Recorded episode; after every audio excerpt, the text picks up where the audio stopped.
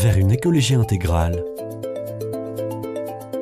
Une émission proposée par Didier Prudon et Alexandre Ribéron. Bonjour Alexandre. Bonjour Didier, bonjour à tous. Bonjour chers auditeurs. Dans cette émission, nous nous demandons sérieusement si la politique peut venir au secours de l'écologie. En effet, la valse des ministres depuis 20 ans, le report systématique de l'interdiction du glyphosate, tout pourrait nous faire penser le contraire. Alexandre, qu'en pensez-vous? Eh bien écoutez, euh, Didier, je vais d'abord commencer par aller dans votre sens.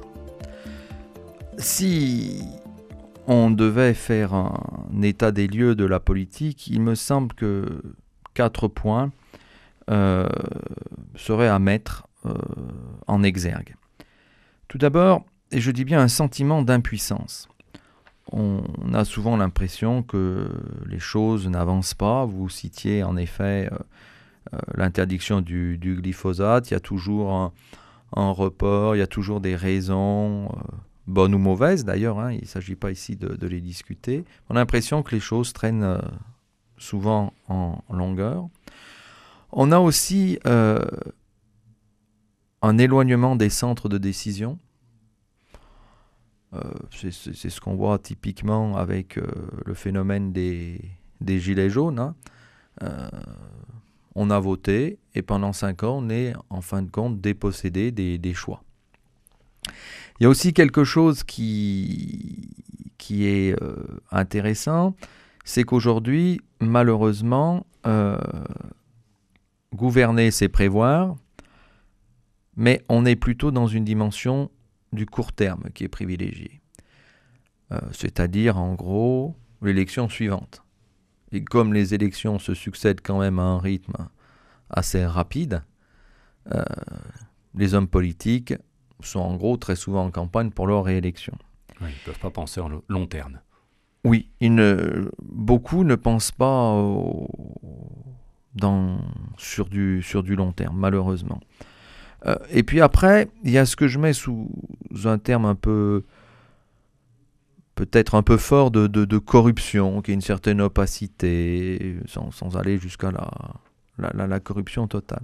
Et en fin de compte, ces points-là, euh, lorsque je suis revenu à, à l'Audate aussi, bah, je les ai trouvés, exprimés par le pape, euh, dans le chapitre 5. Alors c'est vrai qu'on peut trouver ce chapitre 5 un petit peu sévère, surtout par rapport au premier point de, cette impression d'impuissance du, politique, puisqu'il faut savoir quand même qu'il a été écrit euh, avant la COP 21 de Paris, qui certes n'a pas révolutionné les choses, mais a permis de faire un pas de plus. Hmm. Voilà. Euh, donc ça, c'est quand même, euh, j'allais dire, positif. C'est un petit peu la politique, malheureusement, des petits pas, alors que euh, un certain nombre de, choses devraient être réglées de manière beaucoup plus rapide ou auraient dû être réglées déjà depuis euh, longtemps. Oui, je vois que vous me faites un petit signe, donc vous voulez sûrement poser une, me poser une petite question. J'ai une question. Ah. Euh, Alexandre, est-ce que le problème ne viendrait pas de l'articulation? Alors je ne parle pas de mon genou hein, qui me fait souffrir, mais de l'articulation entre l'économie et la politique. Oui, alors justement, ça aussi c'est un point qui a toujours été euh, fortement discuté par, euh, par les différents papes et qu'on retrouve dans la doctrine sociale de l'Église. La question que, vous posez en fin de compte, c'est est-ce que l'économie est un outil au service de la politique ou bien la politique est-elle au service de l'économie? Voilà, la, question elle est, elle est là et il est certain que euh, ce qui doit primer, ce n'est pas l'économie, c'est la politique. La politique doit primer sur l'économie. Or, aujourd'hui, très souvent, ce qui est fait, euh, c'est le poids du monde économique, euh, des multinationales, qui, si on prend par exemple simplement les, les GAFAM, hein, Google, Facebook et compagnie, euh, ont des budgets qui sont bien supérieurs au budget de certains États dans le monde. Voilà. Et ce que je trouve intéressant, c'est que, en fin de compte, la politique, c'est l'art et la pratique du gouvernement des sociétés humaines. Bon. Comme nous dit euh, saint Thomas d'Aquin, euh, la cité euh, est une multitude ordonnée. Et donc, un bon gouvernement doit orienter euh, les, citoyens au bien, et ce bien, c'est le bien commun temporel. Et il me semble que euh, la politique, c'est le lieu où devraient s'exercer les, vertus cardinales que sont la vertu de prudence, de justice, de force ou de tempérance. Et malheureusement, c'est pas toujours ce qu'on voit euh, dans, la, dans la réalité. Alors, je vais lire juste un tout petit passage du chapitre 5, le point 194, que nous dit le pape. Il ne suffit pas de concilier un juste milieu, la protection de la nature et le statut et le profit financier, pardon, ou la préservation de l'environnement et le progrès. Sur ces questions, les justes milieux retardent seulement un peu l'effondrement. Il s'agit simplement de redéfinir le progrès. C'est un appel à la révolution En quelque sorte. En tout cas, c'est certain que euh, le pape euh, François, euh, j'allais dire, met un petit peu les pieds dans le plat. Néanmoins, il, nous propose un certain nombre de... De principes, je crois. Oui, qui sont déjà exprimés dans la, joie de l'Évangile. Alors je vais juste les citer, on, les retrouve dans l'audate aussi. Le temps est supérieur à l'espace. L'idée, c'est que l'espace est limité, alors que le temps, c'est un horizon qui s'ouvre à nous. L'unité prévaut sur le conflit, ce qui ne veut pas dire qu'il n'y ait pas de, dissension, de, de discussion. Quelque chose qui me semble aussi extrêmement important, la réalité est plus importante que l'idée. Hein? Il, y a aussi cette question de l'enracinement dans, dans, le réel. Oui, tout à fait. Et le quatrième point, le tout est supérieur à la partie. Euh, alors, cette, euh, ce, dernier point, moi, je le relis euh, surtout à, au leitmotiv de, de l'audate aussi, c'est-à-dire tout est lié. Hmm. Voilà.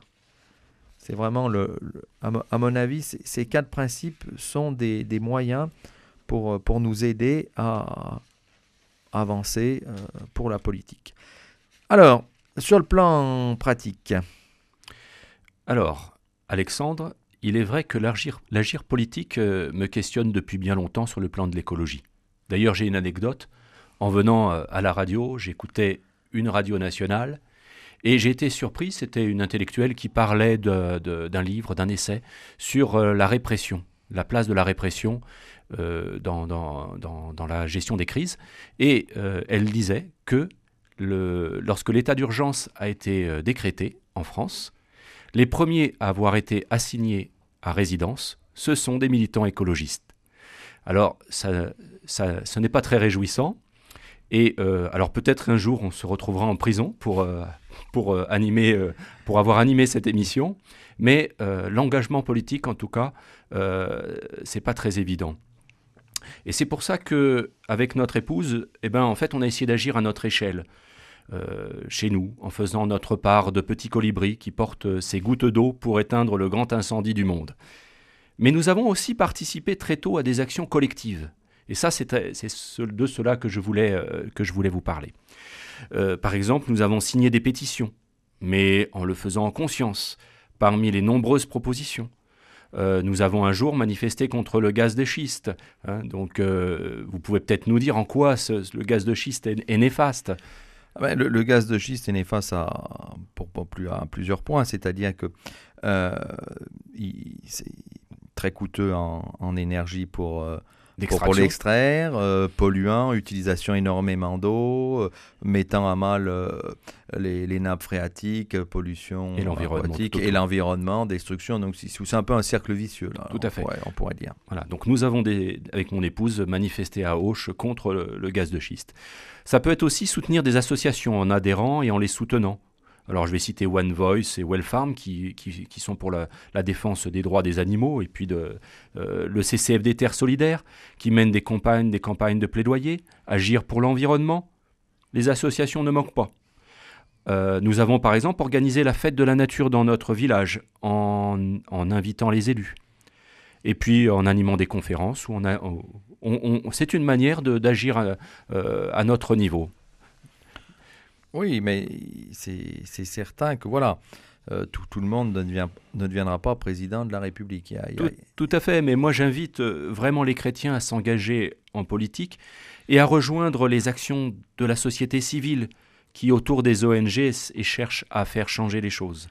D'ailleurs, c'est un point que, soulève le, pape François. Il appelle véritablement donc les, les ONG à faire bouger les choses et les citoyens à s'investir, quel que soit leur, euh, leur niveau. Et en effet, c'est pas forcément dans un parti politique, mais ça peut être dans une association, dans une association qui fait de la protection de la nature ou dans une association qui, euh, qui fait du, du, social. Puisque je, euh, on le rappelle très souvent à chaque émission, on aurait pu appeler cette émission plutôt que vers l'écologie intégrale, tout est lié.